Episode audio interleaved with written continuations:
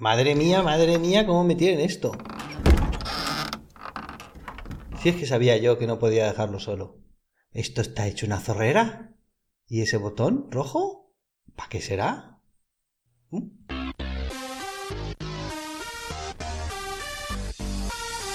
Esto es el Internet de las motos.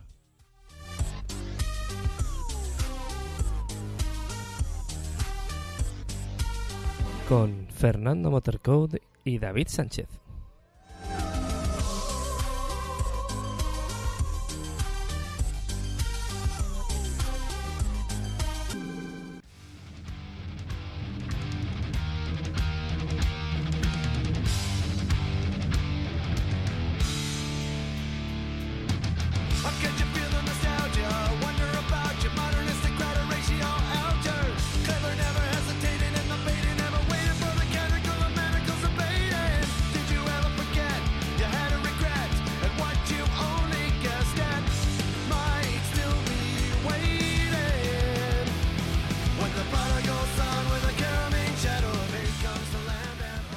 Hola a todos, queridos viajomotistas del Internet de las motos. Eh, aquí estoy en el programa 4, pues parece que lo vamos a abrir pero, y que va a tratar como... Bueno, pero bueno, ¿qué es esto, Fernando? Eh, Da- ¿Qué David, pasa aquí? ¿Qué, qué pasa aquí? eh, pues nada, que, que me fui a por un tabaco y, Sí. y he vuelto. Bueno, te, ha- te ha- te ha llevado un rato, ¿eh? Te ha llevado un rato. Eh, ya sabes que una cosa lleva a otra, eh, la carretera tenía curvas Bien, y aquella mujer también, no sé. Oh. Muy bien, pues, pues bienvenido de vuelta. Gracias, Fernando. gracias por Bienvenido mantener caliente el, caliente el el Muy bien, pues ya que estás aquí y ya que hemos empezado, pues vamos a ir con el sumario, ¿verdad? Pues sí, señor.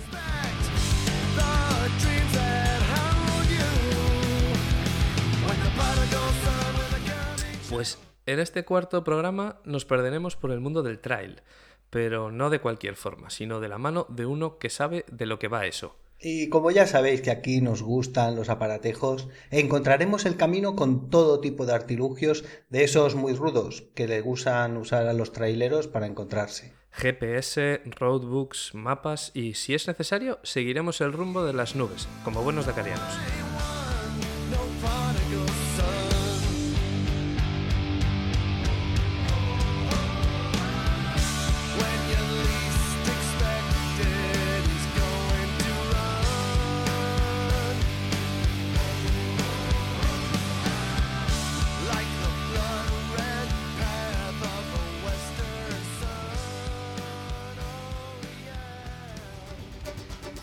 Flash News. Flash News. Flash News.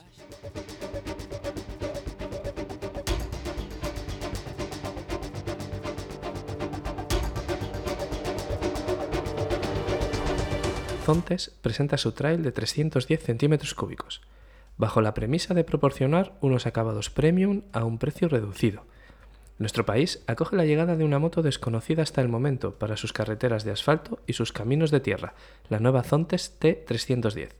Este modelo, que viene a engrosar la familia de 310 centímetros cúbicos de la marca, es la primera moto trail que ofrece la firma Zontes, que ha elegido Europa como uno de los primeros mercados donde se distribuye.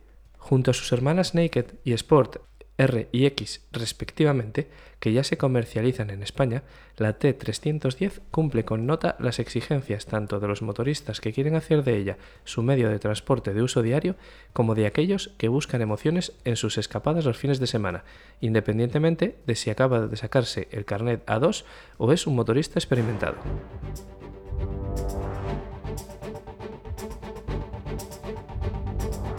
Teléfonos plegables, nuevos modelos que ayudarán en los viajes. La aparición de las pantallas OLED ha destronado la tiranía de las pulgadas en el diseño de los smartphones. ¿Os acordáis de los teléfonos de concha o los que eran más finos? Sí, aquellos tan prácticos que cabían en cualquier bolsillo y la pantalla estaba siempre protegida. Pues bien, Ahora, marcas como Motorola o Energizer los van a recuperar aprovechando que al desplegarlos se convierten en una digna pantalla de 8 pulgadas. Y esto no es todo respecto a la tecnología OLED. Ya hay empresas que están incorporando pantallas flexibles en ropa de moto, en instrumentación o en cascos.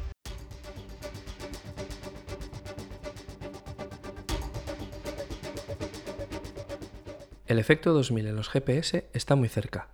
Algo así, los sistemas de navegación de todo el planeta usan 10 bits para almacenar la fecha, lo que provoca un reseteo cada 1024 semanas. Esto se cumple el próximo 6 de abril, y todos los dispositivos que no reciban la actualización fallará. ¡Alto! No lances tu Garmin contra la pared aún. Todos los dispositivos que se conectan a Internet, como los teléfonos móviles, corregirán el fallo inmediatamente con una actualización. Y los que se han fabricado después del 2010 deberían ya llevar un parche que solucione el problema. Así que ya sabes, el día 6 de abril, pon en marcha tu GPS y comprueba que durante la noche no has aparecido en las antípodas.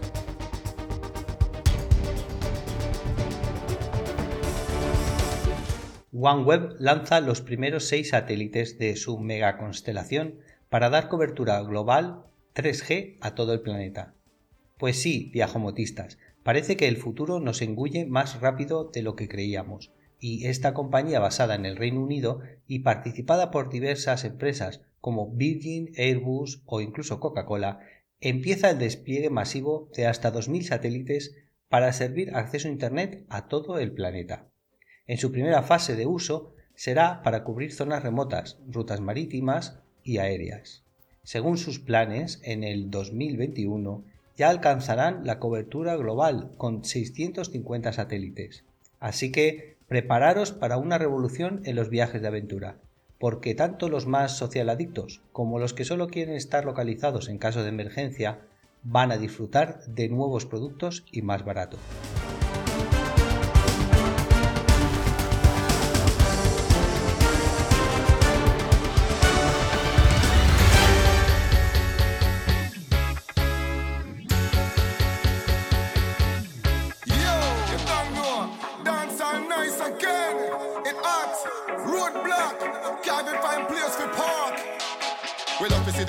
Fat piece of bumper. Up in the club and them a grab up them clump. Yeah, champagne for bus all Bacardi and vodka. Take center stage in the dance hall arena. Girl, me say you're pretty like a fashion magazine. Your legs them long just like limousine. Me stop watch your bumper like plasma screen. Me want pull your arm just like slot machine. Cause it's a roadblock. The whole club back up. Big tune a drop, I can't stop whining. Bienvenidos a este cuarto programa del Internet de las Motos. Fernando, muy buenas.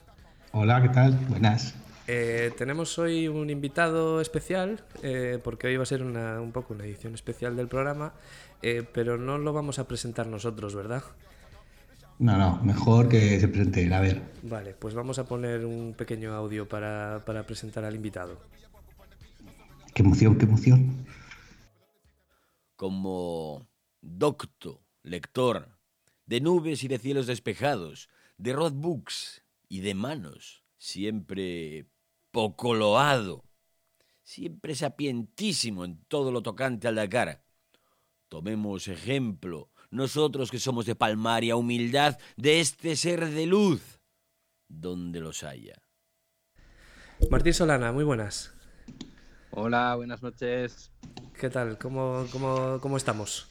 Muy bien, encantado de estar aquí y colaborar con este programa. Y nosotros encantados de que estés con nosotros hoy aquí. Tengo que decir antes de empezar que tenemos que darle a Martín Solana doblemente las gracias porque es la segunda vez que estamos de charla y la primera la grabamos y tuvimos un problema con el audio y pues hemos tenido que volver a grabarla y bueno, Martín muy amablemente está aquí con nosotros otra vez hablando del mismo de los mismos temas, pero bueno, No pasa nada, cosas de la técnica. Ya ves. yo, como ya visteis con el Dakar que me tocó algún día hacer esto y, y la verdad que es, es todo muy complejo, muy complejo para mí. Es bastante y, y desconocido para nosotros. Y Eh, luego es que tiene, está lleno de duendes todo esto, todo esto del sonido, Es- cualquier, No, no. Electroduendes, electroduendes. Acuérdate cualquier perturbación en el universo hace Sí. ruido. Sí. Madre Sí, sí, mía. sí. Eh, vale, antes de empezar de ir al tema o de ir al lío, eh, Martín, eh, para los que no te conozcan, eh, un par de pinceladas de, de quién es Martín Solana y qué hace con, con las motos. Yo- y, y te las tengo que dar yo las pinceladas. Yo, Un pues mira, yo soy un, Bueno, que sea brocha gorda, pero vamos. Eso. Soy un cántabro de Santoña, 39 años, arquitecto técnico ingeniero de edificación de profesión, pero bueno, como he tenido estos años poquito trabajo, pues también he hecho alguna cosa y me he dedicado en algo a las motos, en cosas muy variopintas, desde guía de viaje Ujú. hasta colaborar con carreras, en diferentes carreras, un poco de piloto amateur de rallies y, y he podido pues viajar bastante, en- bueno, pues cuando me quedaban ahorros, ¿eh? he podido viajar bastante y siempre un poco buscando eh, los, los viajes un poco trail, un poco off-road, como Islandia, un poco por Sudamérica y, y, bueno, pues también cosas más, más mundanas, más de por aquí cerquita. Transpirenaicas, Transportugal, rutas del CI, todo ese tipo de cosas así un poco un poco de off-road, que es lo que más me gusta a mí. Y- Bueno, espera, tengo una objeción. También eres el co-director de Aventuras del Dakar, que eso es importante. Colaborador, colaborador. El director- Colaborador. el director es el jefe Naveiras Eso es. y, y este año lo que pasa es que también me ha tocado algún día hacer las, el enlace técnico. No, no sé ni cómo se llama, tocar los botones. Sí, ahí hacemos el, el tema del Dakar porque bueno, todo el tema de los rallies en, en moto también me gusta mucho y bueno. Corristeis el de Grecia, ¿no? Corristeis el, el rally ese de Grecia. El Este, año- el- este 2018 corrí el Gelas Rally, sí, que también lo corrí el 17, no pude terminarlo. Y bueno, he corrido alguno más, como el Rally Albania y cositas ya por aquí, más, más de andar por casa. Jolín. Bueno, yo en realidad no corro los rallies, yo participo. Pasas, ¿Eh? pasas- Correr es para los, pa' los otros. Yo, yo participo solo. Eh, muy bien, pues eh, precisamente aprovechando esa experiencia que tienes en, en el tema de- del trail y de, y de las motos de trail, pues teníamos aquí unos cuantos temas relacionados con, con eso y sobre todo con la tecnología, que es un poco de lo que solemos hablar en, en este Al programa. lío, al lío, al lío, al al lío, al lío. Eso es. Entonces, eh, empezamos por lo más típico que tenemos aquí apuntado, los GPS, los dispositivos para navegar cuando nos vamos por el campo. Ya hemos hablado muchas veces de los de, de los que usamos en la carretera, pero ¿qué, qué dispositivos mm, son, conocemos eh, o conoces eh, que podamos utilizar en el campo o que sean mejores para el campo?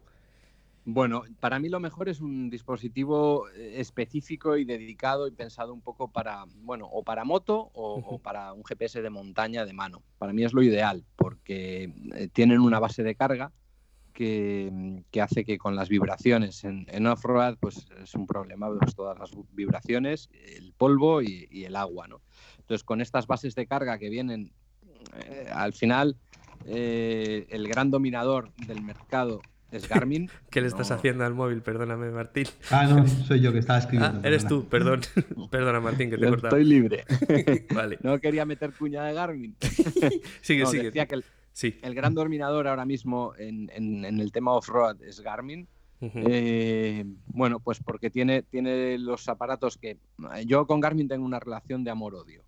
Porque es verdad que es el que tiene los mejores aparatos, pero es verdad que no tiene ninguno bueno del todo. O sea, a mí eh, tiene varios modelos que, que cada uno parece que lo han hecho adrede, que falla estrepitosamente en algo Ajá. para no ser el aparato perfecto. Y entonces eso me mosquea mucho. O sea, tienen Claro. la capacidad de hacer el mejor GPS, el GPS total, Sí. que yo lo compraría aunque costase mil euros. Bueno, igual no. Bueno, ¿eh? Quiero no- pensar que pero- lo compraría aunque sí, costase mil euros porque sería el aparato perfecto y sin embargo no existe. Entonces tienen, por un lado, la gama Zumo, que son los de moto, que tienen cierta capacidad para meterles mapas topográficos y meterles tracks, aunque con alguna limitación para meter los tracks, pero bueno, eh, funcionan. Yo, yo he estado con un Garmin Zumo, tengo uno desde hace más de 10 años y bueno, la, la pantalla ya no tiene una mierda de brillo, pero sigue funcionando. El sábado estuve rodando con él y, y bueno, pues tiene miles y miles de kilómetros, desde luego más de 100.000 seguro. Eh, y luego está la, la gama de montaña, que el, el referente es el Montana. Y bueno, pues es un GPS que va muy bien. También, a pesar de ser muy bueno para montaña, para tema tracks, pues te hace las mismas funciones que un de navegación, de, de- de punto a punto con giros e indicaciones. Eh, hombre, Garmin nunca ha destacado en eso. A veces se hace buenos líos en, en- en la navegación punto a punto. En esto tiene fama de ser mucho mejor TomTom. Y hoy en día lo que funciona de lujo es Google, ¿no? Claro. El Google Maps. Lo que pasa que, lo que pasa que me imagino que las rutas o las pistas en, o sea, fuera de carretera estarán menos, eh, menos, menos, no sé cómo decirlo, peor escaneadas que la carretera Sí. real, ¿no? Sí, sí, yo, yo en, en- a ver, en, en- fuera de, de carretera no uso la opción de, de que te lleve a un sitio porque es, es, bueno, no sé, quizás en Castilla es más, más sencillo que funcione, en zonas más llanas, pistas más anchas, más Sí. de, de- de labranza, de tal. Claro, aquí en el norte casi todos son caminos con mucha pendiente y no te puedes fiar porque, vamos, si ya Garmin falla en la navegación punto a punto, cuando en el algoritmo le has metido las pistas, pues estos no saben cómo estaba la pista hace 10 Claro. años, hace 10 días, si se ha Si cerrado por la pista o no. eso es, es inviable. Entonces, en, en- en la navegación en, en off-road usamos tracks. Al final mm, nos descargamos un track o alguien nos pasa un track o en casa jugando con el Google Earth te arriesgas y te haces un track. Eso nunca llega a ningún lado porque eh, en la zona que yo vivo, pues eso, te metes por una pista y a los 200 metros ves que el camino por donde tú querías ir, que salía en Google Earth precioso, pues ahora es un zarzal O, o tiene una pendiente que, que es insalvable con una mototrail o, o está embarrado, cualquier cosa, ¿no? Entonces, eh, bueno, normalmente los tracks se comparten. En internet están en. Yo creo que la que más se sigue usando, aunque ha bajado un poco, es Wikiloc, Sí. que puedes filtrar y buscar rutas para mototrail. Entonces, bueno, pues hay, hay muchas rutas y, bueno, atendiendo a los comentarios que hace quien cuelga la ruta, pues puedes saber, ¿no? Qué tipo de, de ruta o la dificultad que tiene. Aunque con esa salvedad, que igual esa ruta la he hecho hace tres años y vete a saber cómo está. Claro, y no te- ahora. cómo está, cómo está ahora, claro. Pero bueno, ese, ese sería el- el- lo ideal, ¿no? Sí. Eh, usar en, en off-road un, un GPS mm, de moto o de montaña, pero dedicado con una base de carga estable, ¿no? A partir de ahí puedes usar un GPS baratillo por ahí, que ahora los Sí. hay, que le metes el software que tú quieras y tal, que flojean un poco en, en- en la base de carga precisamente con las vibraciones y eh, eh, con la impermeabilidad, impermeabilidad y la resistencia al polvo. Eh, Por mucho que te pongan los chinos estos de, de 80 Sí. euros que tienen IP no sé cuánto, Ya. no te fíes mucho. Ya. Pero bueno, tienen, tienen su función, si bien para carretera, pues, pues es más seguro, pues en, en pistas con las vibraciones, el polvo y la- el agua, pues mm, arriesgas mucho. Claro. La otra opción, que cada vez hay más gente usándolo, es usar un teléfono móvil. Al final, con un teléfono móvil, pues, pues puedes eh, tener lo mismo, el, el- Sí. el software del que quieras, con unos procesadores que van como un tiro, posibilidad además de tener datos, de, de descargar ciertos, bueno, cartografías o Sí. otras cosas. Eh, yo le veo un problema Sí. y es que yo no recomiendo a nadie ir con su super Samsung Ya. S10 Con su móvil de super 800 iPhone euros, ¿no? puesto en un manillar para Sí. hacer off-road. Yo he Ya. visto morir en muchos estabilizadores de cámara. Ajá, ¿eh? Ah, claro, con, verdad. claro. con tu soportito de tu móvil molón, no, esto aguanta lo que le eches y tal y cual. Y al segundo día de viaje en Alpes, "Oye, mm, hacen- a ver, pasadme las fotos, que es que el mío no las hace No las bien, hace no sé qué pasa. Pues te has cargado el estabilizador de la cámara.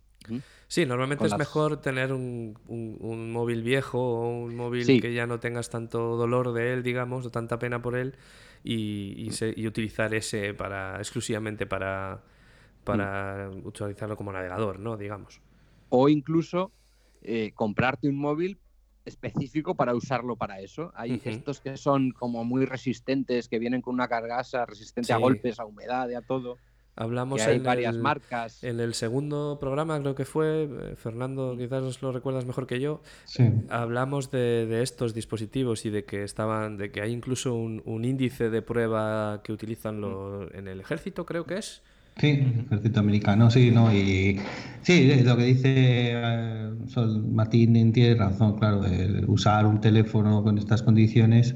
Lo que pasa es que, eh, por muy duro que lo pongas, claro, tú has estado hablando de Garmin y estos, que yo, yo he estado viendo en la documentación que, que me ha pasado David, que sí, la verdad es que son bastante, bastante robustos, ¿no? Eh, no sé si hay, el teléfono son robustos, pero tanto, tanto como eso. Eh, Tampoco sé, porque no desconozco el off-road como tú, ¿no? No sé las tortas que se mete ese trasto, ¿no? Hombre, no- en principio tortas como tal no debería pegarse, es más tema de vibración. ¿no? Pero Eh, bueno, es es- verdad que, que Garmin, que ya he dicho que tengo esa relación de amor-odio por, por varias cosas, eh, ha demostrado ser resistente. O sea, yo, yo os lo he comentado, yo llevo 10 años con un Garmin Zumo haciendo mm, pues varias veces Marruecos, todo Sudamérica, Islandia, todas las pistas que he podido hacer yo en 10 años. Y el aparato funciona perfectamente, lo único que la pantalla ha perdido brillo. Ujú. O sea, se podría incluso cambiar esa pantalla y bueno, Sí, y, y- y funcionaría. Sí que es verdad que en los últimos, con las últimas actualizaciones de mapas, que pesan mucho más, tienen más datos ahora, pues le cuesta un pelín más procesar, pero, pero en marcha va perfectamente. Y- pero con un teléfono de estos, los, los Nomu, yo conozco una marca que es Nomu, ¿vale? Sí, en Nomu, torno a muy 100 buena. euros. Conozco gente que los utiliza eh, específicamente para eso. Tienen una batería muy grande, que en principio no te hace falta cargarlos en todo el día. Y porque una de las, uno de los problemas de los teléfonos es que con las vibraciones, la toma de carga del, del micro USB, esto, estas duran dos asaltos con las vibraciones. Entonces, para, para eso instalas una, una toma de carga de, por wireless. Entonces sí, no pero un Nomu de esos no sé si tiene cargador inalámbrico. Bueno, se, lo- se- se puede poner, pero Bueno, sí, lo pero en el Nomu principio- tiene una cosa buena que se puede freír un huevo. Hay un vídeo por ahí que se ponen un- una, en, una, en una sartén, ponen un Nomu, ponen aceite y, y fríen un huevo. y se fríe y no le pasa nada al teléfono. No, y, y- y son relativamente baratos. sí, sí. En, en torno a los 100 euros puedes comprar uno. Entonces, quien no quiera gastarse el dineral que vale un Garmin específico, que si es un Zumo están en torno al- entre 300 y pico 500 euros, y si es un Montana de estos está en torno a los 400, pues hombre, es mucho dinero. Quien no quiera entrar a eso, pues, pues la opción del móvil, pero para off-road que sea un móvil de estos, ¿eh? que sean Sí. resistentes y baratos. No usar el, super 800 teléfono euros, fantástico. Para carretera puede valer y, y, claro, es maravilloso tener la navegación de Google y esas cosas, pero, pero para off-road no, no vale. también una cosa que no hemos hablado, que también es importante en el teléfono, es que sea estanco, porque en off-road te metes por, por pistas que, está, que hay Mm. charcos, que se te cae la moto en un charco, se te moja. Sí. Entonces, Ujú. eh, no solo que vaya a llevarse golpes o las vibraciones, sino que también se puede empapar. Sí.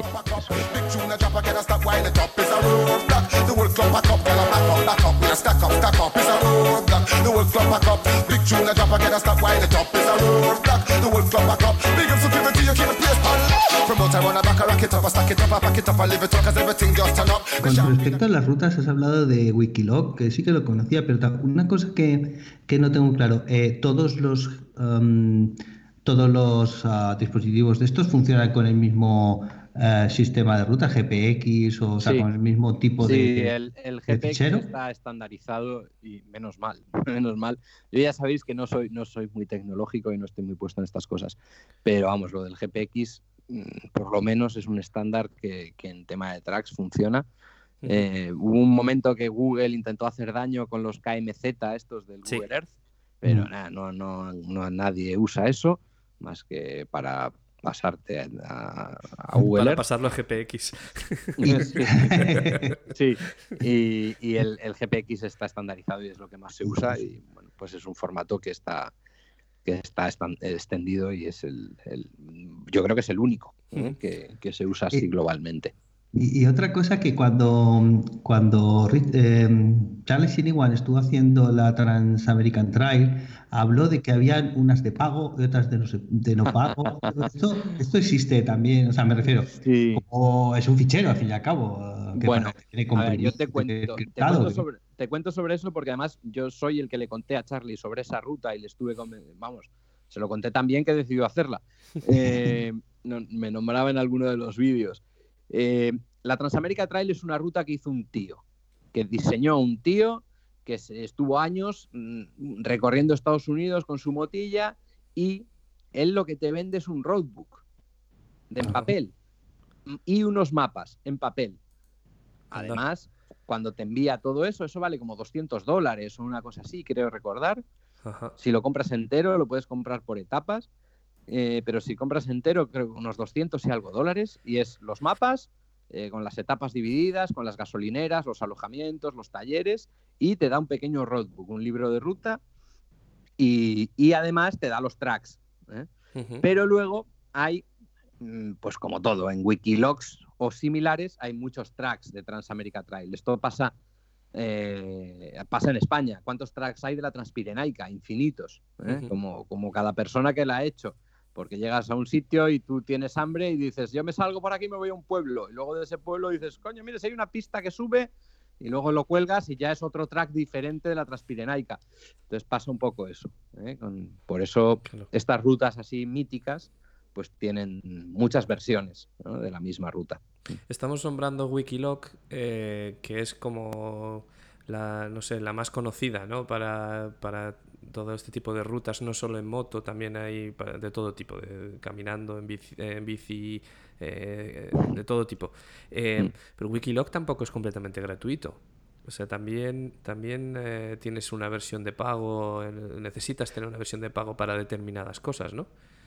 Pero si tú quieres descargarte rutas, sí vale con la versión gratuita. Y subirlas también. Las, las de pago, creo que es a través de la app, si quieres navegar una ruta, en el teléfono Eso navegar es. una ruta. Y, y en la versión de ordenador no sé qué, qué ventaja te da el, el tener la, la opción de pago, la suscripción. No lo sé. Pero vamos, para tú subir rutas o descargarte rutas, eh, con la gratuita hacer. te vale.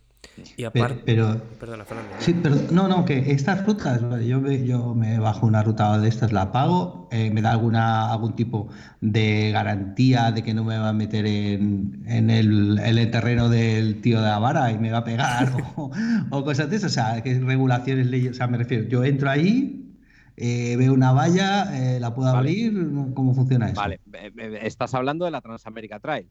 Por ejemplo, o aquí en Europa, no sé, yo Pero ahora mismo he estado aquí en mirando Europa la... no- aquí en Europa no conozco ninguna ruta que nadie te cobre por ella, Ah, vale, vale. como tal. Mm, bueno, hay gente que te vende algún roadbook, quizás. Em, pero bueno, el, el- el hombre este, el Sam, este, que es el que. el Sam Borrego se llama, el creador de la Transamérica Trail. Él te dice que hay que seguir sus roadbooks y sus cosas porque así no te metes en terrenos de nadie y él lo mantiene actualizado y él te, bueno, él sabe y así no te va a salir Sí. el loco yankee con el rifle a pegarte cuatro tiros. Bueno, eh, en el tema del off-road siempre estamos abiertos a que todo puede pasar. Ya.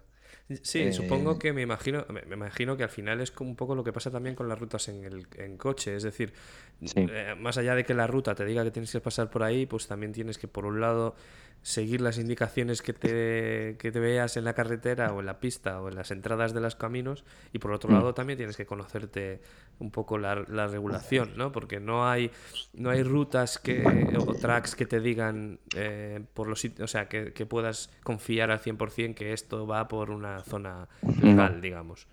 No, bueno, básicamente es al revés. O sea, si quieres tener una confirmación, parte de que nada es legal. Ya, exacto. Casi, casi es más fácil así. Y luego dices, a ver qué pista hay que sí es legal. ¿eh? Es.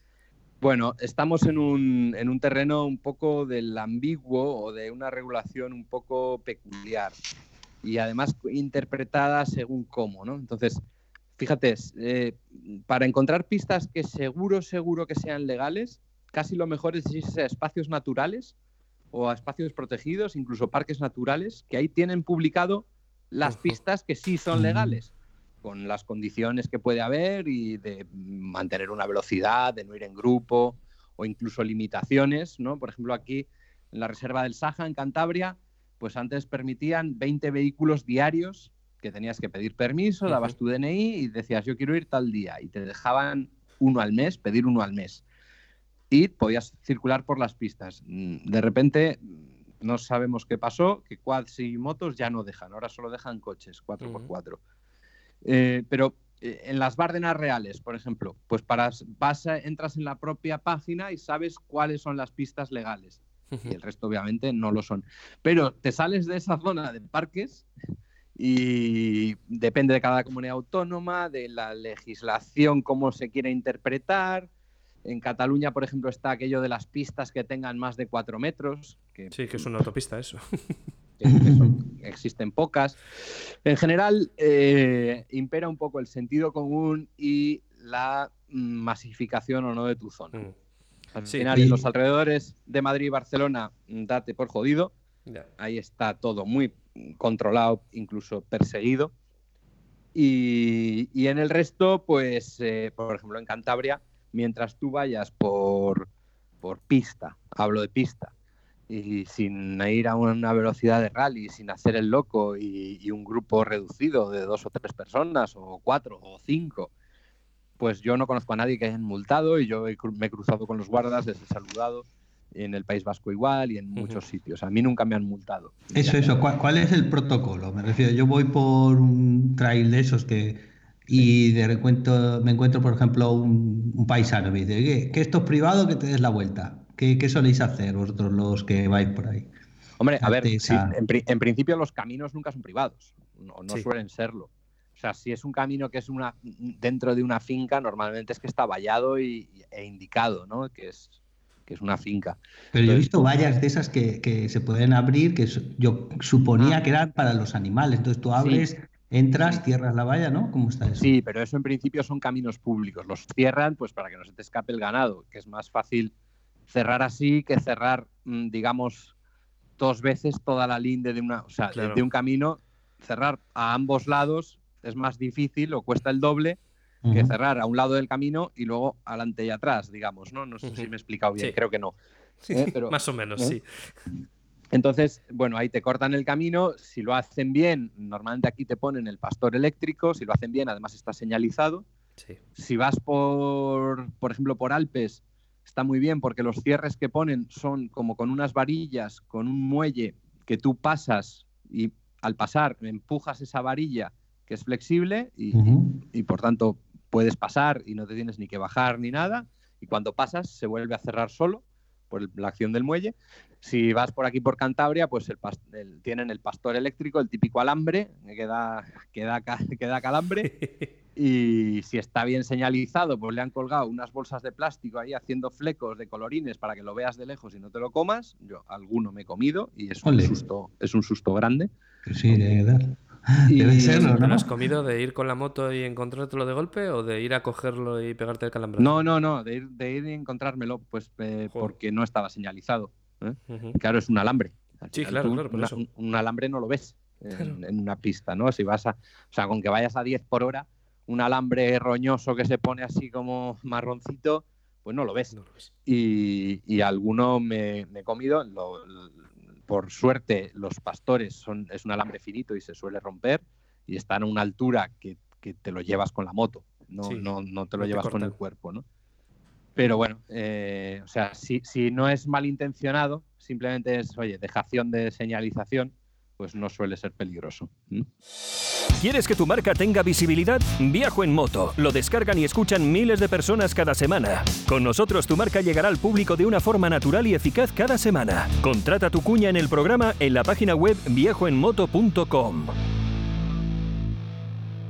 Nos hemos ido un poco del tema tecnológico, Sí. entonces vamos a ver si lo encauzamos un poco. Hemos hablado de GPS y de navegación, eh, pero hay otro tema que ahora está muy de moda y que hemos mencionado ya, yo creo, un par de veces en el cachito este que llevamos hablando, eh, que son los roadbooks. Eh, cada Mm. vez hay más rutas con roadbook y cada vez es, bueno, es un tema bastante al alza, digamos, en el mundo motero. Eh, Entonces vamos a hablar un poco de, primero de los tradicionales, de los roadbook de toda la vida de papel y luego de los digitales. Entonces empezando Mm. con los de papel, eh, para el que no sepa, para el que no sepa qué es un roadbook, eh, ¿qué le podemos decir, Martín? Pues es que te, que te indiquen un camino eh, a base de viñetas y te digan lo que tienes que hacer en cada punto, ¿no? Digamos que el ejemplo es, eh, para que te des una idea, ¿no? El- el- un juego de niños de da 10 pasos a- al frente, luego dos de lado, luego tres al frente, luego uno al, al otro lado y dos para atrás y has llegado al sitio. ¿no? Pues es eso mismo traducido a un recorrido por pistas. Entonces, eh, son unas viñetas en Ajá. la que, que las viñetas están compuestas de tres casillas cada una, ¿no? Cada, cada indicación, digamos, tiene tres partes. Una es el kilómetro en el, que, en el que es. Tú cuando empiezas el recorrido pones el cuenta kilómetros a cero y te dice, pues en el kilómetro 1,32 eh, te pone un dibujito y es un giro a la derecha, en un cruce con giro a la derecha. Y además, en la tercera parte de la viñeta te dice mm, señal de stop. Entonces tú vas circulando, cuando llegas a ese punto kilométrico, ves que efectivamente hay un cruce, además milagrosamente hay una señal de stop y tú tienes que girar a la derecha, seguir la flecha. O sea, es- es bastante sencillo en realidad, ¿no? Puede parecer muy difícil, pero La navegación por roadbook en principio es así de sencilla. Luego ya en desierto abierto y estas cosas de los rallies del Dakar, pues es, es otra historia, pero en principio es algo así de sencillo. Entonces, esto es un, por tanto, estos son una, una sucesión de viñetas que te dan esta información y que van en- impresas en un papel en rollo. Y tú en la moto, pues vas, tienes una caja que está compuesta de, de- de dos ejes sobre el que se enrolla ese, ese papel tan largo. Y, y con eso vas siguiendo las indicaciones. Por tanto, ¿qué necesitas? Pues una caja para meter una caja más o menos estanca para que con la lluvia no, no le pase nada al papel. Con, con esos dos ejes que puede ser manual, que lo giras tú soltando la mano del manillar, vas girando una palomilla y vas avanzándolo, o eléctrico, hombre, para off-road es preferible que sea eléctrico Sí. porque cuanto menos sueltes el manillar, mejor. Entonces tienes como un botoncito en el pulgar izquierdo que vas avanzando o retrocediendo el roadbook. Y necesitas también, la parte tecnológica de esto, Sí. necesitas también un, un cuenta kilómetros de precisión y que sea decalable. Lo que nosotros llamamos un ICO. ICO es marca comercial en realidad, ¿no? Sí. Un trip. ¿eh? Es el, el- un cuenta kilómetros de precisión, que los antes eran siempre con sonda, ahora también los hay por GPS, pero no, no, el GPS lo único que hace es darte la distancia, metros, ¿no? Me- medir la distancia, Eso eso, es. es. Y lo importante es que sea decalable. ¿Qué quiere decir esto? Que tú puedas en un momento dado, te marca 1.37 y tú dices, no, no, uy, aquí tenía que marcar 1.35 y le das a unos botones que también tienes en tu pulgar izquierdo y lo bajas 200 metros. ¿Por qué?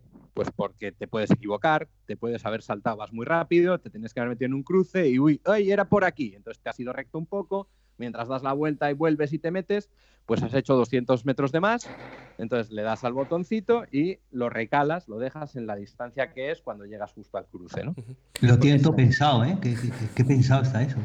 Está pensado, Qué está profesionales, qué profesionales. Todo eso, Claro. es- esa parte de la distancia es importante porque en las viñetas estas que mencionabas entre- está, digamos, la distancia entre cada viñeta, ¿no? O sea, en cada viñeta No te dice... está, no, está la distancia, bueno, están las dos. Sí. Te viene la distancia total Ajá. referida al punto de partida y también te viene la distancia con la siguiente viñeta. Pero nadie, en, en- en rallies por lo menos, nadie usa distancia de viñeta a viñeta. ¿eh? Se Ajá. usa la total. Al final, cuando te haces una etapa de un rally de 400 kilómetros, pues cuando llegas estás en el kilómetro 367 y te ¿eh? vas, vas sumando. Eh, Normalmente se, se navega por el total. Por eso es importante que sea decalable. o sea, y es una faena. Esto hace además que sea una faena. ¿Por qué? Porque si no fuera así, pues con un cuenta kilómetros de bici del Decathlon que vale 12 euros, Te tú serviría. podrías navegar. Porque eso tiene una precisión Sí, total si, lo calibras bien. El problema es que esos aparatitos no son decalables. Claro. O lo reseteas a cero o estás fastidiado. Eso es, no puedes bajarle 200 metros. Es una faena. Joder, el- te digo una cosa, ¿eh? el, que, el que se ponga con un cuenta kilómetros de estos de baratito y le, se ponga y abra, sepa soldar y programar y no sé qué, y, y le ponga dos botoncitos para hacerlo decalable, ese tío gana dinero, ¿eh? Ya, Porque- ya, pero entonces le pondrá, le pondrá el nombre de Trip y ya, es- ya ha habido un tío que ha hecho eso. No, pero pues eso se puede hacer. ¿no? Ya, Bueno, hay no, no. muchos, hay muchos. Pero el problema es que el, el- el uno de moto específico de estos de rally pues cuesta entre 300 y 400 euros. Claro. Es, es ¿A una eso? barbaridad para un cuenta kilómetros, que es lo que digo, que es que al final hace lo mismo que el del Decathlon de 12. ¿eh? Vale, que tiene una pantalla un poco más grande y sobre todo la diferencia es esa, que es decalable, ¿vale? Pero, Claro. Pero Sí, no sí. hay más, más diferencia tecnológica. Pero, pero yo en mi moto también tengo cuenta kilómetros. O sea, ¿qué diferencia hay real entre un cuenta kilómetros de esos de precisión y el de tu propia Pues, moto? Que tu cuenta kilómetros miente como un bellaco, por lo menos un 10%. Como su dueño. Tu, tu cuenta kilómetros marca un 10% de más y eh, que no es decalable. Volvemos a lo mismo, que no te vale para navegar porque no es decalable. ¿Mm? Tú no le puedes decir, eh, bájame No le- 200 200 metros eh, cuando llegas a un determinado punto porque porque me he pasado del cruce. ¿no? Eso no se puede hacer en el de tu Eh, moto. Eso, a- la- algunas KTM sí que lo tienen decalable. Tú compras el, bot- el mando, el- Ah, los- sí. la botonera, que la pones a- en, en el puño derecho y, y lo enchufas al cuadro de mandos y te hace que el, el trip, el parcial, sea decalable. Lo que, El Mm. problema que tiene es que son unos numeritos muy pequeños. Entonces, si tú estás navegando por, por pistas mm, Sí, no te- estás ahí para acercar el ojillo a qué pone. Si te tienes que poner las gafas de cerca para, para Claro, sobre mirar. todo por- porque con las vibraciones, pues Claro. cuanto más grande se vea el número, mejor. Mejor. ¿Mm? Eh, Entonces esa es la faena de la navegación, ¿no? El coste de los trip. Es verdad que valen para toda la vida, pero, pero comprar un trip, pues joder, es una inversión que, que duele. ¿Mm? Eh, eh, últimamente está viendo, como decíamos antes, se están haciendo muchas rutas de, eh, que- en las Sí. que se utiliza Roadbook y, y Sí. en las que muchas te dan el, el Roadbook, digamos, como tal. Eh, Pero, ¿cuánto cuesta un, un trasto de estos? Ah, Estamos hablando de los tradicionales. El- estás- has comentado el, precio del... el- del- sí. pero lo que es el portarrollos, o sea, el cacharrito que necesito mínimo. El portarroadbook los hay desde 80 euros, uno manual de calidad, hablo ya de calidad, A eh, uno eléctrico de calidad, como el que uso yo en los rallies y así, que vale 250, 270 euros. Luego hay alguno de más calidad eléctrico que, que puede llegar hasta los 500 incluso, pero vamos, que con uno de 250, 270 euros es, eh, tienes un aparato para toda la vida y que funciona muy bien. Más el cuenta kilómetros, ese que hablabas. Y la faena es el cuenta kilómetros, Ah. eso es. La faena es el cuenta kilómetros, claro. Que pues es- partimos de unos 300 euros. Con uno de, de- de- uno de rally hablo, ¿eh? Sí. Porque hay, ahora hay cositas que alguien está haciendo, bueno, que, que pueden valer. Eh, hay quien lo utiliza una app para el móvil, que te Sí. hace por, con el GPS del móvil, te hace de cuenta kilómetros y tiene en la propia pantalla un más y un menos que tú le das y bajas los kilómetros o subes para una ruta asfáltica de estas que hacen ahora de la no sé, de estas rutas que ahora hay Sí, un como montón el por Extreme España. Challenge, que hay una. Hay- hay Para varias. estas te vale con un, con un móvil. ¿eh? Y con un móvil que te haga de trip te vale. Eh, es, digamos, esa sería la opción barata, ¿eh? Porque solo necesitas un móvil que tenga GPS y, y te ha- coge toda la pantalla del móvil con, con tamaño que tiene, es el cuenta kilómetros, o sea, ves los números bien Sí. gordos, y tienes solo en una esquinita pues el más y el menos, que incluso algunos ya han desarrollado con, con los botones de unos cascos, de un subir y bajar el volumen, Ah, qué Em, bueno. eh, usando esa tecnología, han- se han fabricado una botonera que hace que, que puedas tenerlo al manillar. Como, bueno, está ya muy, muy elaborado esa historia, ¿no? Sí, en realidad, que- en realidad hacerte un, con, un, con cualquier dispositivo Bluetooth que tenga un par de botones, hacerte una botonera que te, de- que te resete la app o que te baje lo- o suba los, Sí. te ajuste los metros, no es, no es ninguna. no es Sí, ninguna Y los hay incluso por cables muy baratitos. O sea que tampoco está bien. ¿eh? Ujú. Y de ahí pasamos ya a los roadbooks electrónicos, ¿no? Que, que es el siguiente escalón, que empiezan Sí. a estar bastante de moda. Eh, roadbooks electrónicos hay de dos tipos. sí. Hay uno que es el famoso Trippy, que Sí. es un nombre que nos hace mucha gracia. Sí. ¿eh? donde te lleva un trip y no te lleva nadie y, esas cosas, ¿eh? y prepara para la aventura de tu vida. Bueno, Trippy tiene esas cosas. Sí.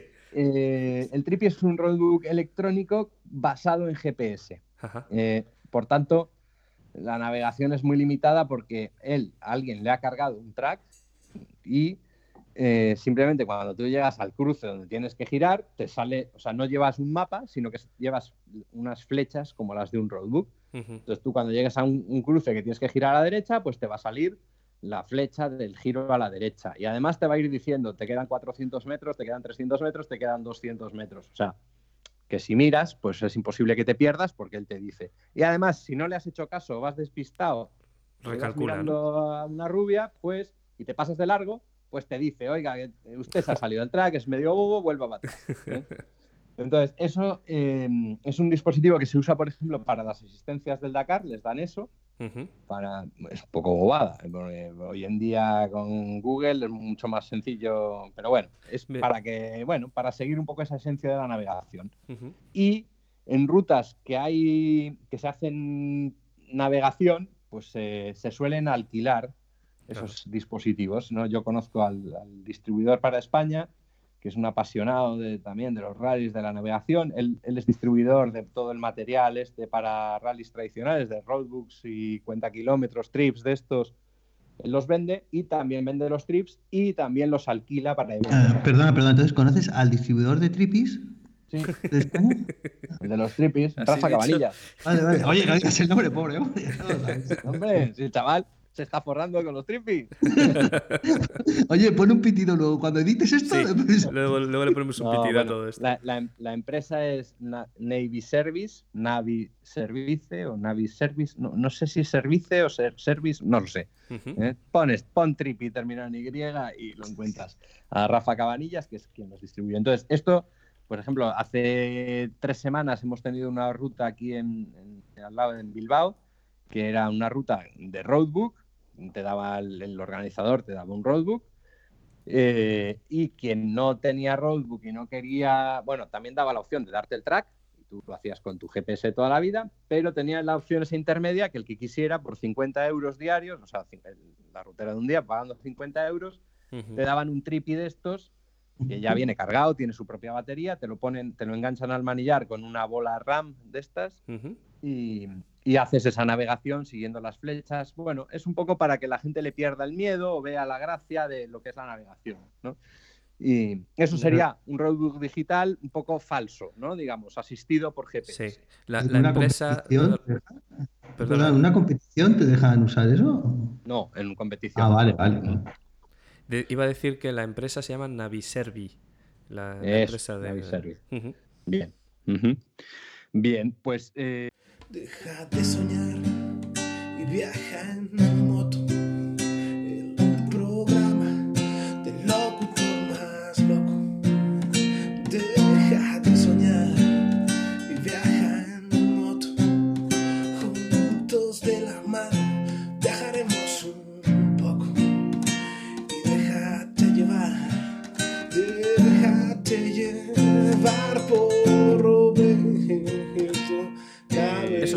O sea, tenemos los tripi, esos, esos son, que un, son tipo, un tipo. pues a- curioso, anecdótico, de iniciación. No, hombre, a mí, yo lo siento por mi amigo Rafa Cabanillas, pero creo que vender tripis como tal, o sea, comprarte un tripi para no le veo sentido, ¿eh? porque vale una pasta como un Garmin, no tienes cartografía metida, es- al final es que tú le cargues las rutas, o sea, no tiene sentido como para uso propio. Y no es ¿eh? un ¿Tiene roadbook en, en realidad, o sea, no te da la Tiene experiencia. sentido para de eventos de estos que alguien te dé el- el- la ruta cargada y tal.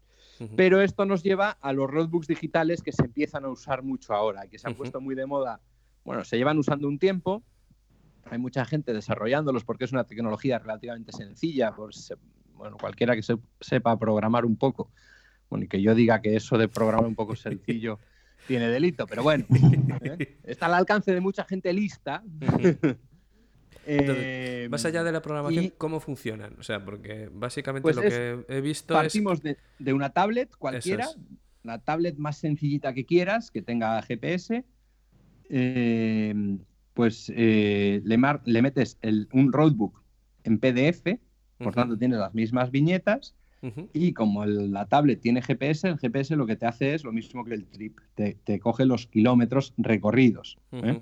No te posiciona, no tienes mapa, eh, simplemente va diciendo que tú desde que lo has reseteado has avanzado 1,2 kilómetros. Ujú. Y con una botonera externa tú vas pasando las viñetas, como en el roadbook, y puedes decalar los kilómetros si, si te has perdido, si te has hecho largo, si has hecho un atajo, puedes decalar esos kilómetros. Entonces, esa es la opción que se está poniendo muy de moda porque puede ser relativamente fácil, con una tablet sencillita puedes llegar a tenerlo, eh, porque se habla que incluso en algunos rallies, para evitar ciertas suspicacias, pueden ir a estos, a estos sistemas de roadbook digital. Y, y bueno, ahí, pues eso, hay desde la opción de con cualquier tablet sencillita hacértelo hasta aparatos específicos diseñados, Es- pues eso, que resisten el agua, las vibraciones y que, que están, digamos, homologados para que no vas a hacer trampas y meterte ahí de repente una cartografía.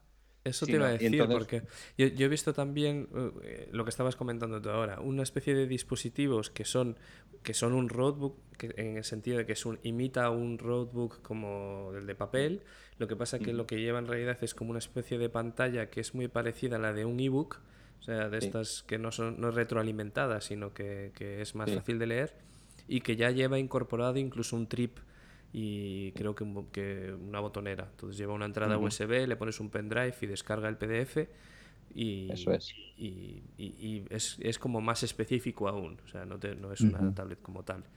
Yo, Sí, eso. Hay varios modelos ya. Hay unos italianos que llevan tiempo desarrollando un sistema y hay algunos más. Una pasada. Es verdad que alguno chulo que he visto vale 800 euros. O sea Claro. que mm, todavía con esta tecnología no conseguimos abaratarlo, pero bueno, eh, vamos camino, porque sí que es verdad que a partir de aquí, ahí yo veo más fácil abaratar por este camino que por el otro. Pero bueno. Eh, y, y sí, en, en rallies como el Elas Rally ya había bastantes italianos corriendo con un sistema de estos. El organizador les pasaba en, en un pendrive el, el roadbook del día y, y bueno, pues eh, así funcionaban.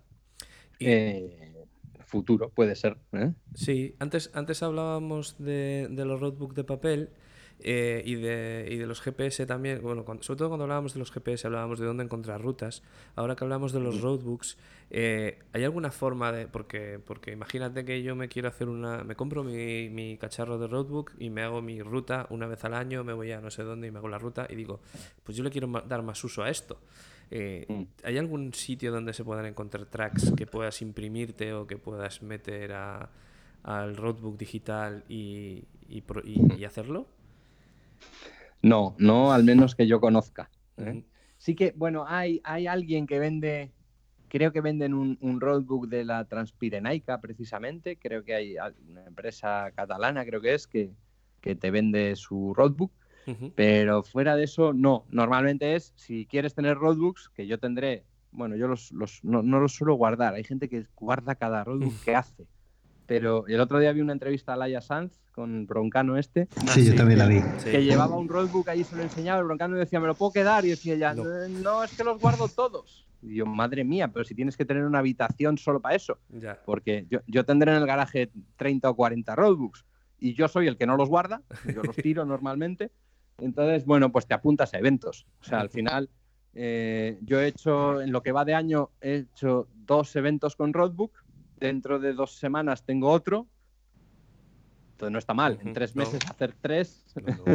Le No está buen mal. uso, le das buen uso al cacharro, sí.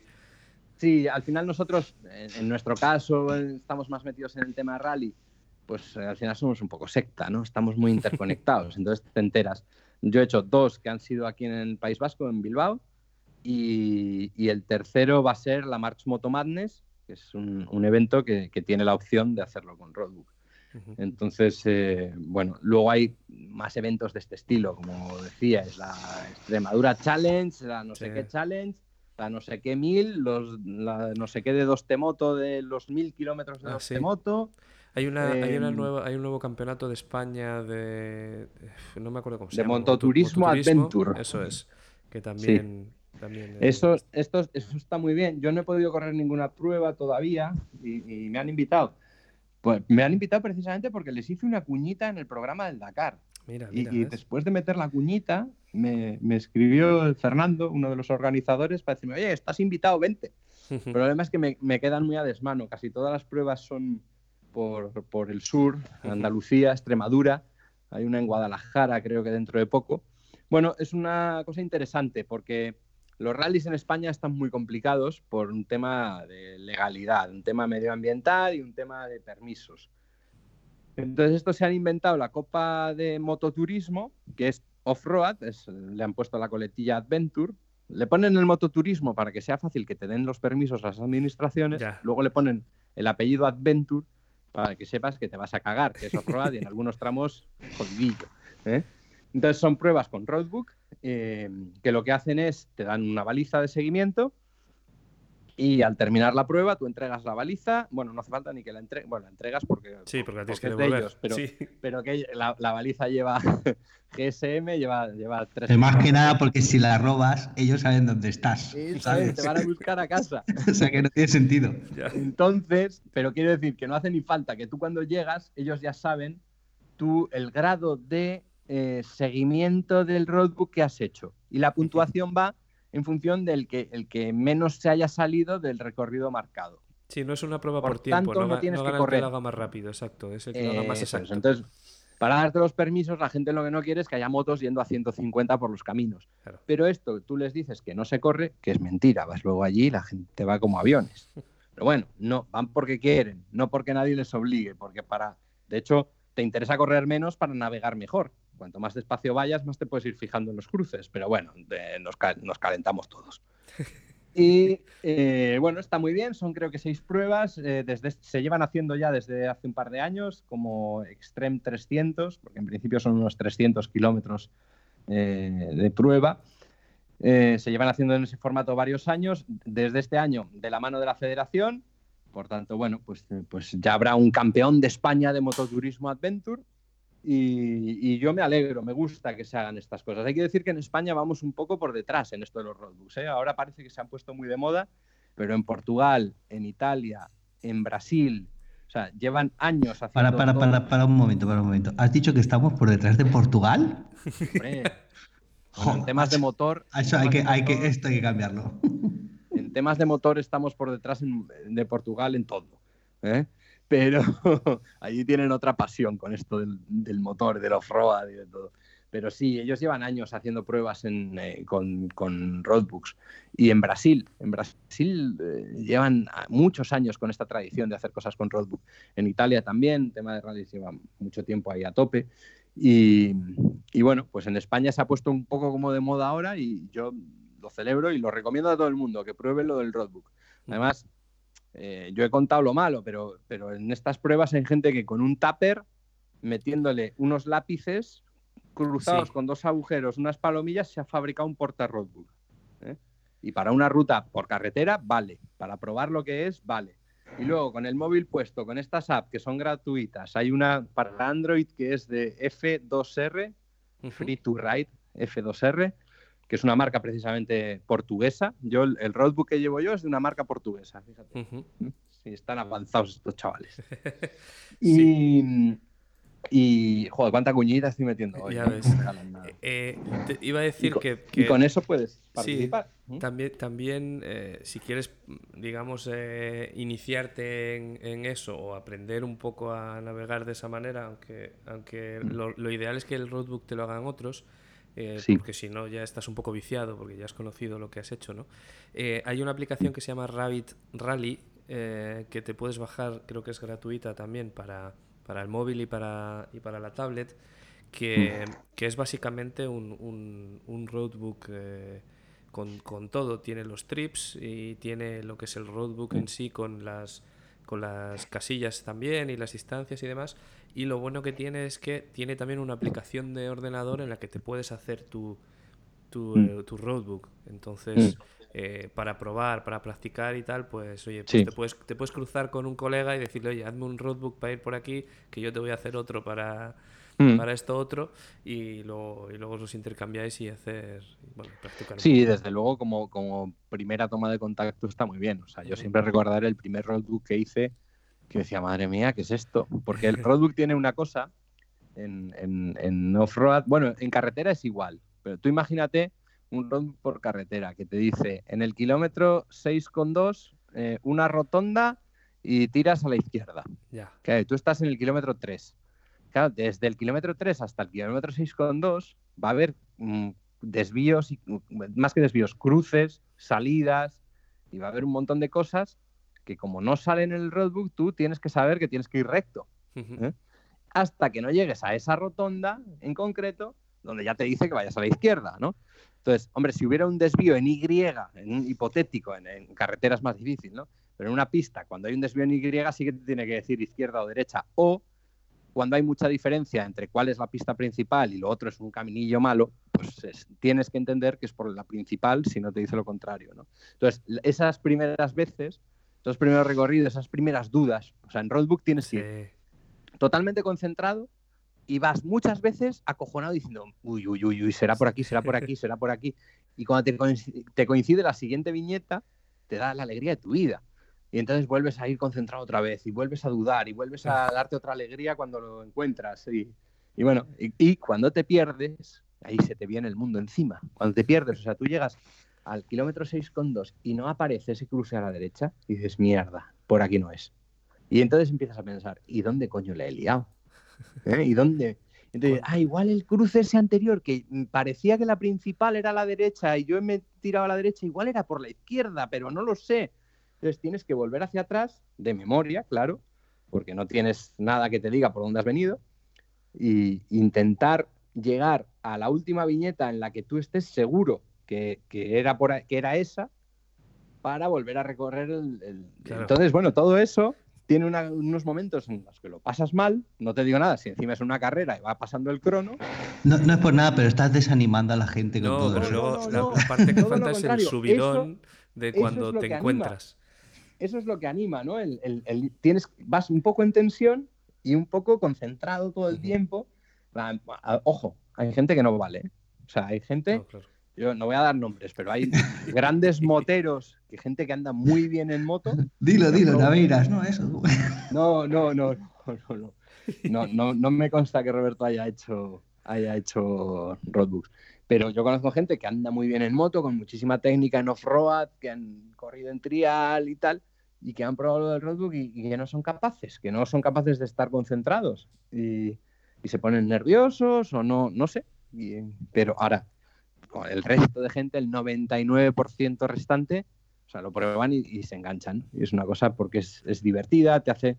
Bueno, y volvi- volvi- volviendo al tema tecnológico, ¿tú crees que, que al final se impondrán estos roadbooks electrónicos eh, o, o- o- o va a mantenerse los roadbooks de toda la vida? Pues eh, mira, va a depender, fíjate, va a depender de lo que haga el Dakar, yo creo. Ah. Eh, o por lo menos a medio plazo. Ya decían que por el tema de, de- de susceptibilidades que ha habido con reglamentos, con que si trampas, que si no trampas, que si. Bueno, cosas que está viendo raras, que una de las opciones que proponían era eh, que la organización entregara el roadbook en formato digital 10 minutos antes de salir y que eh, fuera con un aparato de estos digital. Si eso sucede, pues eso querrá decir que hay una empresa a la que ASO, la organización Dakar, ha confiado esos aparatos, que, que los hará de gran calidad, resistentes y tal. A su vez, hará que, que haya otras empresas que se fijen en ello y que lo copien y se extienda más. ¿no? Eh, si eso no pasa, pues yo creo que seguirán ahí 50 y 50. A mí, mm, a mí el formato papel me sigue gustando. ¿eh? Eh, el formato papel, eh, claro, yo obviamente lo estoy enfocando todo, como ya estáis oyendo, al tema rallies, ¿no? que es lo mío, que es lo que me gusta a mí. Rallies o rutas muy off-road, como estas que hemos hecho estos días por aquí. ¿no? Eh, para, carretera puede, que empiece a, funcionar lo otro o funcione antes. Eh, en off-road, claro, ¿qué pasa? Que en una moto como la que yo tengo, una KTM de enduro, una cuatro y medio, pues todo esto son un poco acoples extraños que les haces. Eh, unido a que en una competición de estas te sueles caer, pues al final el hecho de tener el, el roadbook en papel te da una seguridad, porque puede que se te rompa el cable que le has puesto, se te suelte de la batería, o que te des un leñazo y se desmonte la media caja y no funcione el motor, pero tú sigues teniendo el rollo y lo puedes pasar a mano. Entonces eso, mm, el papel a mí me gusta, por eso me gusta. Y luego, pues ya que estábamos hablando del tema de susceptibilidades que hay de, de- con las normas y estas cosas, pues en el papel, eh, bueno, ahora sí que están con la cosa de los Mapman, de que la gente se apuntaba notas extra y cosas. Bueno, pero es un papel. En, en- en un aparato digital siempre tienes la cosa de que si estás metiendo un GPS o algo que te esté indicando, porque claro, bueno, de esto ya se habló, ¿eh? Sí. que había una marca de motos en el Dakar que llevaba unos trip propios, que no eran de una marca comercial, digamos, y, que pues daban lugar a susceptibilidades. Fíjate que es fácil, como en el Dakar, a partir del roadbook que te dan por la tarde, mm, tienen todos los equipos grandes, tienen a los Mapman, que son unos tíos que se encierran ahí con el Google Earth y te sacan el recorrido, te sacan el track a partir del roadbook. Por tanto, qué fácil es meter en un dispositivo electrónico ese track y que te avise por un pitido o por una luz o por un no sé qué en la pantalla si te has salido del recorrido, si vas a la izquierda del recorrido, si vas a la, izquier- a la derecha. No sé, por, por evitar esas susceptibilidades, a mí me sigue gustando más el papel. Hay, Pero hay bueno, tiene que no- potencial. que no hemos hablado de cómo se usa también, y también está relacionado con los rallies, en los, los de papel, y cómo se puede solucionar en, en digital, y es que los, los normalmente los roadbook, el, el rollo se, se pinta, o sea, los pilotos pintan los peligros en colores diferentes, eh, etcétera. Mm. Eh, eh, Sí. Eso en realidad eh, sería mucho más difícil. Y digamos que hay ciertos pilotos, aunque está relativamente estandarizado, ¿no? Eh, Cada uno lo pinta un poco a su manera, tacha lo que no que le interesa Sí. un poco a su manera. Eso es un poco más difícil de resolver hasta ahora, es más difícil de resolver en los digitales, ¿no? Mm, Fíjate, yo no le tengo tanto miedo a eso, porque ahora hay un lenguaje estandarizado para los roadbook, ¿no? Es- esto es el- la Federación Internacional, eh, tiene un, código y las dunas se pintan así, y una pista se pinta así, una carretera así, un puente se pinta así, entonces hay un lenguaje estandarizado, lo cual está muy bien. Eh, que empiece, y luego a partir de ahí, cada piloto pinta de colores sus cosas, pues los peligros en rojo se suelen pintar, hay quien resalta la flecha de hacia dónde va, si, es, pues si, es- si la viñeta indica un cambio de dirección, te lo pintas de un color, si es seguir por donde vas y te está avisando de un bache, pues lo pintas de otro. A mí eso me parece que también sería bastante sencillo de estandarizar. ¿eh? Hoy en día, o sea, hasta ahora eh, lo que no había era impresoras en color hace unos años en rollo. Ahora sí. De hecho, en Grecia, en el rally de Lelas, que es un rally muy amateur, ya nos dan el roadbook con algunas cosas pintadas en color. ¿Por qué? Porque la organización sabe que hay gente, de los de mi grupo, que llegamos a las 8 de la tarde, reventados después de 12 horas de moto, que tenemos que prepararnos la moto para el día siguiente y, claro, estar dos horas pintando el roadbook, pues hay algún día que igual dices, uy, hoy no puedo. Entonces, como el roadbook al final es una herramienta de seguridad en una carrera, porque te avisa de los peligros, pues los peligros en, en Grecia te, los, te venían ya impresos en rojo, en color. Entonces, si había una curva muy peligrosa que tenía un barranco, pues, pues te venía pintada en rojo. Por tanto, a mí eso no me parece que sea complicado. Eso eh, lo pueden estandarizar. eh, de hecho, ya ha habido un caso en un rally en Marruecos, en- en precisamente el rally de Marruecos, que, que ya lo entregaban el roadbook pintado con un código de colores. Pues al final, hombre, se tendrá que estandarizar Y, y se quejará algún piloto más maniático, pero oye, apréndetelo como te has aprendido el código de, de- de- de los símbolos, ¿no? Sí, claro, no tiene final. más pega. Exacto. No, yo no lo veo un problema y sí le veo una ventaja, porque realmente, de verdad, pintar un roadbook por la noche reventado Es durante dos horas y pico es un coñazo. Y yo en la etapa 5 o 6 del Era Rally, por ejemplo, cometí un error de navegación porque pinté una flecha al revés, o la pinté para el lado que no era. ¿Por qué? Porque estás zombie. Y esto me consta que a un piloto español que el año pasado ha hecho top 10 en el Dakar, le pasó. ¿eh? Que estás cansado de un despiste y tú pintas eh, pum y, se te, y, y- y en un cruce en Y, en vez de pintar la flecha va a la izquierda y tú pintas con el fosforito a la derecha. Y como tú en, en carrera lo miras muy rápido, pues te guías de los colores. Y te Pero tú estás seguro, tú estás seguro que no llevabas un tripi. No llevaba tripi, no llevaba. Ah, vale, vale. Porque ese puede ser un motivo de haberte equivocado, ¿sabes? También. No, pero, pero sí que es verdad que en la sala donde se pintan los roadbooks, nosotros en el Elas Rally este año, eh, bueno, el, el- el verano pasado, eh, estábamos en un hotelito allí en Olimpia, pues los treinta y pico españoles que estábamos corriéndolo, y en el comedor del hotel, por la noche, estábamos todos ahí pintando el roadbook. Y eso es una sala de cadáveres, todos zombies. Bueno, todos no, perdón, todos los que lo pintaban a la hora que yo llegaba. Pues claro, los Marc Solá y, y Dani Oliveras, todos estos, los buenos, cuando yo llegaba ya habían terminado de pintar el roadbook. Pero el resto, los mortales, pues eh, cuesta, cuesta porque, porque lo que quieres es dormir y descansar, no estar dos horas. Entonces, por ese lado yo agradecería que se estandarizara un código de colores y que, que te lo dieran ya así. Que te lo den con tiempo para que el que quiera hacer alguna anotación o estudiárselo, que hay gente muy friki que dicen que Sí. se los memorizan y tal. Bueno, vale, que lo hagan. Pero para los que vamos despacito y paseando, para no Que te lo- tener que estar dos horas. te lo den hecho. Joder, mira que podía haber estado yo ligando con, con griegas allí, en la terracita. Pues no, dos horas cada día pintando el roadbook. ¿eh? Nah, horrible. Hay días en los que no tengo claro si yo decido la ruta o es ella la que me elige a mí. A veces todo se trata de meter primera y seguir hacia adelante. porque mi moto, como la mayoría de las motos, no tiene marcha atrás. Viajoenmoto.com El podcast de los Overlanders y de los que están en ello. Vamos para ir acabando un poco con, con- con el tema, porque, porque eh, no sé si os habéis fijado que llevamos mm, pues una hora hace ahora que empezamos a, Mm. a grabar este programa. Eh, y para cerrar un poco la, la presencia de Martín hoy, eh, pues vamos a dejarle que, nos haga, que se haga un poquito de, de publicidad. eh, porque antes has, has mencionado la March Moto Madness así como eh, Sí. pasando por encima, pero la March Moto Madness es parte de, vamos, está organizada por una empresa en la que tú... En la que yo trabajo. eso. Bueno, en concreto, fíjate, la Madness, esta- me alegro que me haga usted esta pregunta. Eh, La Mira, Madness es, es lo, Antes, antes de que sigas, para los que no sepan inglés, mad es locos. O sea, de ahí ya podemos deducir algo, sí, ¿no? Madness es locura, sí. March, March es que es en, maz- en marzo, moto porque es en moto y Madness la locura. ¿No? La locura en moto de marzo.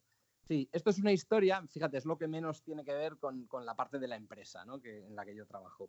Porque esto es una, una historia que se empezó a hacer hace muchos años en Estados Unidos, que eran cuatro colgados que por internet se juntaron allí en Tennessee, creo que es, en un, en un prado, y decidieron, no, este fin de, este fin de, que, que- de marzo, que va a hacer un frío que te cagas, nos juntamos allí con las tiendas de campaña, llevamos las motos, hacemos unas hogueras y no sé quién que es de allí del pueblo nos prepara un track y nos lo pasamos de puta madre y por la noche nos mamamos. Y esto, con el paso de los años, pues ha resultado ser la Madness, un evento global en todo el mundo que se empezó haciendo en Estados Unidos, fue creciendo, fue creciendo y se fue exportando a diferentes países. El mismo, el último fin de semana de marzo se hace en un montón de países. En España desde el principio lo, lo empezó a hacer hace seis años ya o siete. Lo empezó a organizar Isaac Feliu, el dueño de Twin Trail. Y, y esto era una organización, pero esto es la Madness es sin ningún ánimo de lucro, ¿eh? en realidad. O sea, le- le- pagas tú, si, si hacíamos una cena, pues pagas la, lo que te corresponde la cena y cada uno el camping o lo que fuera. Es verdad que cuando empezó a crecer, porque las primeras Madness éramos 20, 25, 30 personas, cuando ya empezó a crecer, el año pasado éramos cerca de 150 y estaba limitado a 150, pues eh, bueno, pues ahora sí que se cobra por, por el, porque es en un camping, se cobra de antemano, pero que cuesta, vamos, que, que- solo con lo que pagas cubre los gastos. Quiero decir, no tiene beneficio la empresa como tal, eh, si- simplemente es por llevar una organización. Es un evento que llegas el jueves por la noche, eh, hay barbacoa, hay hoguera, hay tienda de campaña. hombre, el que quiere se puede ir a un hotelito en el pueblo, pero que la base es un poco eso. Y andar en moto sin, sin mucha tontería. O sea, que, que, pues ha sido en el País Vasco con una embarrada en marzo que puedes flipar, en Galicia otro año que flipamos del barro. O sea, allí se va a andar en moto y si hay barro y está jodido, pues mejor. O sea, es un poco. Y si hay que acabar empujándose o una moto se va por un barranquillo y hay que sacarla entre 15, pues, pues de eso se trata, ¿no? Es un, un evento como de poco postureo. Entonces, bueno, pues es es muy divertido porque, porque quien va repite y bueno, pues nos juntamos siempre, pues, pues eso. eh, ahora ya estamos cerca de las 200 personas, pero somos pues, pues un núcleo duro que siempre repite y que hay gente que yo veo solo ahí cada año, pues me los encuentro ahí y es divertido, ¿no? Y bueno, esto forma parte de, de Twin Trail, que ya que me preguntabas para soltar a la cuña, pues, pues nosotros además de esto, pues organizamos, eh, yo colaboro como guía en viajes, pues eh, viajes por los Alpes, off-road o mixtos, vamos, carretera y off-road, transpirenaicas off-road, bueno, yo ya lo he contado, o sea, aquí no hay ningún secreto. El que quiera hacerse una transpirenaica con una moto trail, entra en Wikiloc, pone transpirenaica, le van a salir 27 tracks y puede irse tranquilamente y hacerla. El que busque hacer una cosa mm, más elaborada, preparada, sabiendo que por dónde pasar y por dónde no, los sitios más bonitos, los sitios para todos los niveles, con un coche que te lleve el equipaje, bueno, pues estas cosas pues tienen un precio y, y hay opciones para todo el mundo. Entonces nosotros pues, pues trabajamos ahí, además de cursos de trail que se hacen en, en Cataluña, que los da Isaac, instructor, eh, instructor certificado por BMW. Y bueno, pues eh, hacemos todo ese tipo de cosas. Fernando, ¿alguna cosa más que quieras añadir o preguntar a nuestro invitado? Nada, nada, eh, hemos dejado solo. una cosilla, ¿eh? Nos hemos Dime, dejado una cosilla que, que ahora reembanto yo muy rapidito porque ya me he Venga. pasado mucho el Ah, tiempo. tranquilo. Nos Nosotros hemos- tenemos tiempo. Sí. No hemos, Sí, no hemos hablado de un tema que tiene que ver con esto, de las balizas. Ah, que es, cierto. que es un tema interesante. Hay dos tipos de balizas. Las que usamos en eventos por aquí, que es bueno, un dispositivo tipo una cajetilla de tabaco que lleva un, un GPS, un... Perdón, no he podido evitarlo. ¿Es, es un, es, ¿También se estanca? También se estanca, también se estanca Oh, oh. bueno, eh, lo que hace es que va emitiendo tu posición cada pocos segundos y, y, bueno, pues es un tema de seguridad. En ciertos eventos, nosotros en, en eventos que organizamos, eh, pues llevamos, damos esa posibilidad, ¿no? De tener controlada toda la gente por saber dónde están. Y además, bueno, pues depende de la baliza de la empresa que contrates, pues tienen funcionalidades, detectan, tienen acelerómetros, tienen detectores de movimientos, o sea, si tú estás parado un tiempo, te avisa que hay alguien parado. Si alguien detecta con el acelerómetro que ha podido tener un accidente, te avisa también. Eh, las hay que tienen posibilidad de comunicarte, tienen voz, eh, puedes llamar por teléfono a la baliza y que te, oye, ¿estás bien? Sí, pues vale, bien, para fumar, vale, pues muy bien. ¿eh? El, y luego las hay, esas son un poco las de más de andar por casa, pero eh, las de andar por casa tienen el problema que necesitas tener cobertura de teléfono.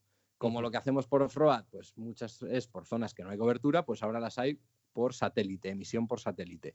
Que bueno, pues eh, es un poco más caro el servicio, pues porque la emisión por satélite es más cara, pero tienes cobertura prácticamente global. Ahí Quitando está un el- poco el- los una, de esas, eh, una de esas es el famoso spot, ¿no? De- que, Claro, que hace mucho es. tiempo, que hace un tiempo era el típico que todo el mundo llevaba. Mm. eh, pero hay una marca que no hemos nombrado todavía, o sí, eh, que ha sacado uno también, ¿verdad?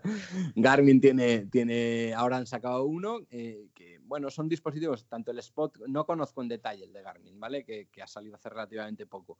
Yo usé el Spot cuando me fui por Sudamérica, me lo prestaron los amigos de Doste Moto y mm, lo único que tuve que pagar es, va asociado un, un seguro de rescate.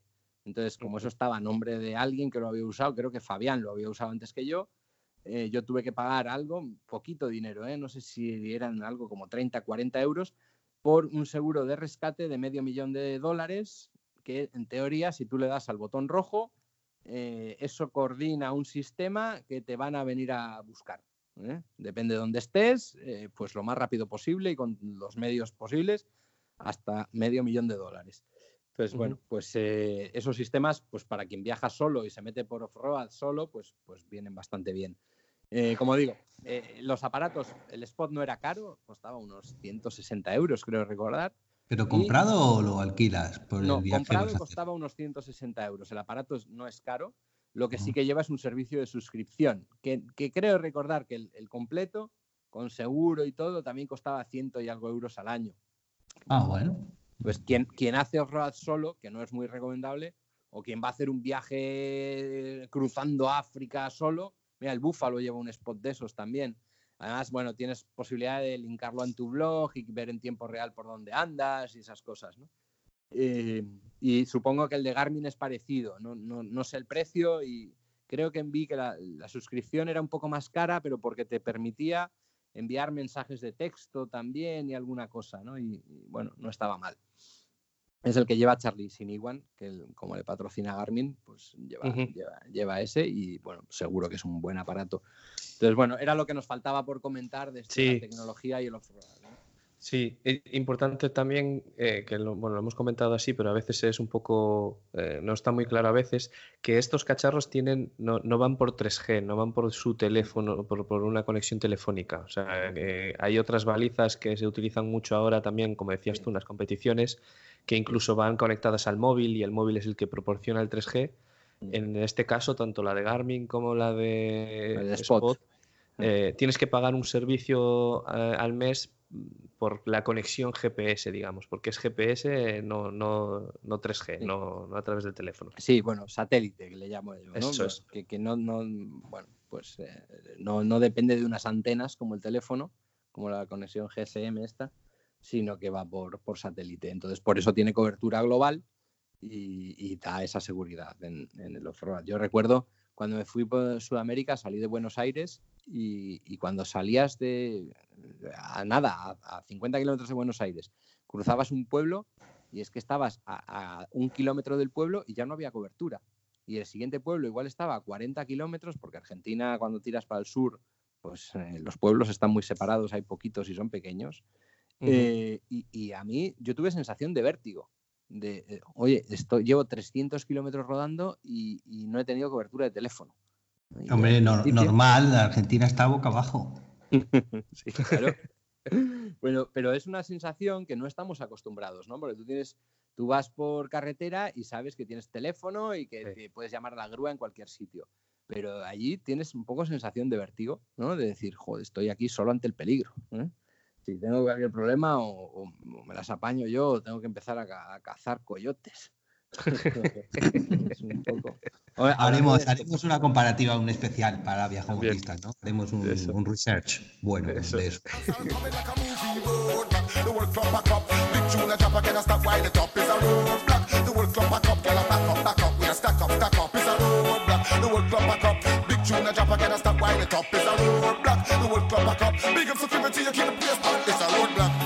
Whole turn up. The place full of girls with the big bumper truck. The way the vibes nice, me no want it to stop. Me can't go out bed, me have to come to the club. Liquor seller, promoter Allah. The way the dance cut, me can't find place to park. Be happy come a road, can't stay in a me yard. Cause so many sexy body girl in the dance.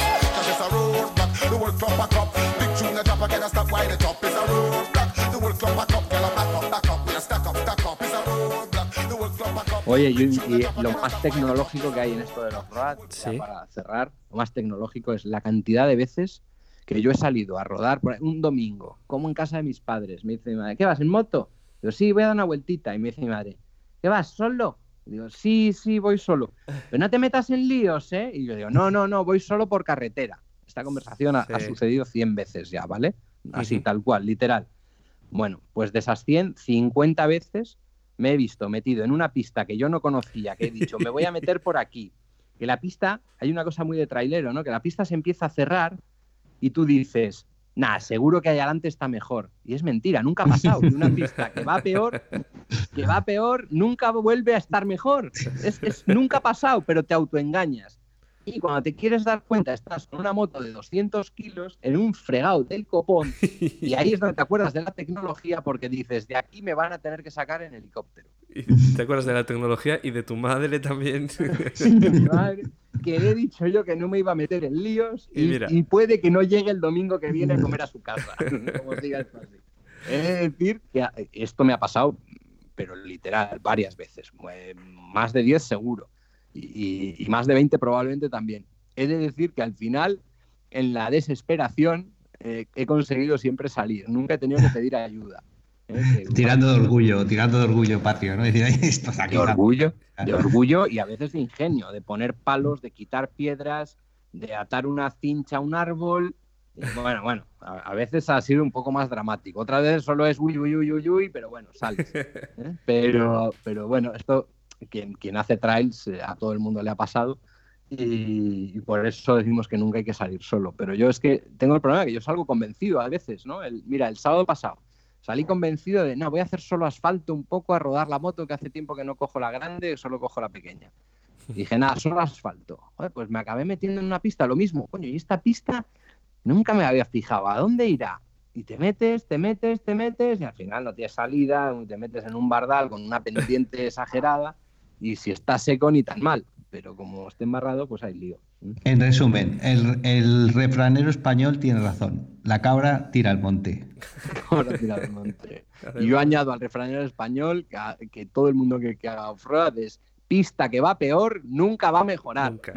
Acordaros de eso. Nunca va a mejorar. Yo soy el primero que me lo tendría que aplicar. Y con este magnífico Con broche este de... magnífico, efectivamente, con este magnífico resumen de, sabido- lo que es. Exacto. Con el- Basado, basado en haberlo pasado muy mal muchas veces. ¿eh? Pues como dice Fernando, con este magnífico broche de, de la experiencia de Martín, eh, pues dejamos y acabamos por hoy este especial cuarto programa del Internet de las Motos. Muchas gracias Martín por estar hoy con nosotros. Un placer estar aquí y bueno, si con esto conseguimos animar a alguien que se, que se anime, a pesar de todo lo que yo cuento, que se anime a meterse por pistas, a hacer un poco de off-road, pues yo encantado porque te digo que- los mejores sitios solo se llega por pistas. Que hay, hay uno, hay uno aquí en esta conversación que ya está más que animado y soy yo mismo, que, que, que nunca he hecho off-road, a pesar de hacer muchos kilómetros en moto.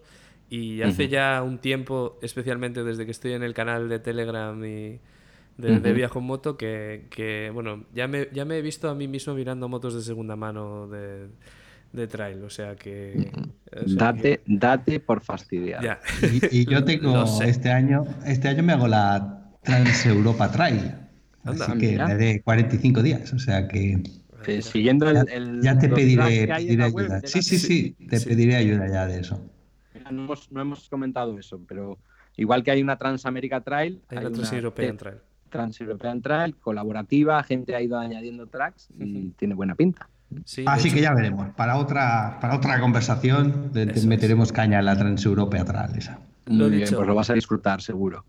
Eso es. Eh, muchas gracias, Martín, eh, de nuevo. Y, y nada, Fernando, eh, eh, tenemos que ir dejando, acabando este cuarto programa. Sí, porque esta gente se querrá ir a la cama. Esta gente se quiere ir a la cama, que ya son horas. Y, y nada, vamos a recordar cuáles son las formas de contactar con nosotros. Eh, puede ser por correo electrónico, que no sé si te lo sabes, Fernando. El internet de las motos, arroba viajoenmoto.com. Y estamos en más sitios. Estamos también en Facebook, El, el internet de las motos, todo seguido, atacato. eso es, y en twitter.com, El internet de la internet, internet, aquí sin la L. internet. Que somos, somos así, para que mantener la atención. Exacto. Vamos Eh, cambiando las cosas. Pues nada, muchas gracias a todos por escucharnos y, y no tenemos mucho más que decir, ¿verdad, Fernando? Adiós. Hasta luego, hasta el próximo.